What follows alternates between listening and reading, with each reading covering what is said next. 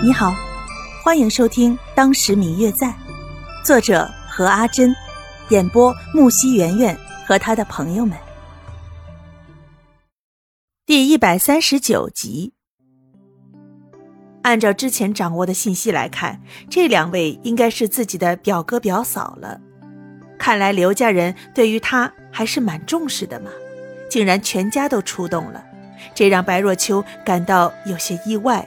也有些高兴。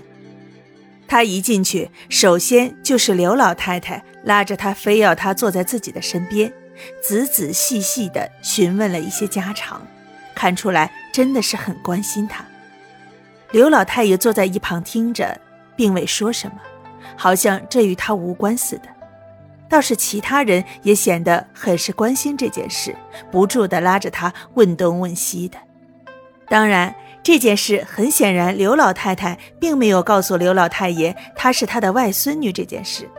毕竟，当年他女儿与人私奔的时候，是他亲自回来为她办了丧事，并亲口宣布刘小姐的死讯的。白若秋似乎能看出来这一点，并不显得很是着急或是其他的，只是乖巧地向刘老太太说着自己的事情，逗得刘老太太十分的高兴。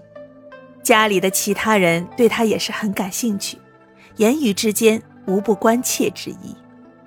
方玉楠这时候也跟着来，这引起了大家的兴趣，纷纷的询问着他俩。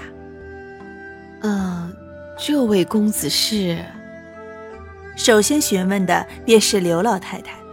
之前去鸡鸣寺上香的时候，就遇见了白若秋与他一起，只是之前还尚未询问他的姓名。此时又与白若秋一起到了这刘府来，很显然，他们两个人的关系并不仅仅只是之前所说的普通朋友那般简单了。况且他人虽然老了，可是也正是因为人老了，看事情也就清明很多了。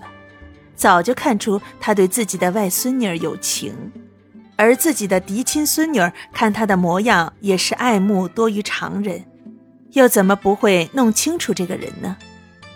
刘老太爷、老夫人，本生方玉楠，江南巡山人士，与若秋是青梅竹马，从小一起长大的。此番若秋受邀来到刘府，心里不胜激动，故而让我也一起前来，算是陪伴。方玉楠一席话说的，刘府众人都是眉梢带笑的看着他们两个，那意思不就是很明显的告诉别人，他们两个的关系不一般了吗？哦，巡山，那地方不错。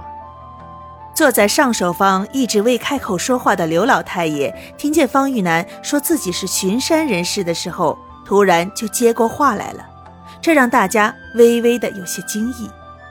刘老太爷去过巡山？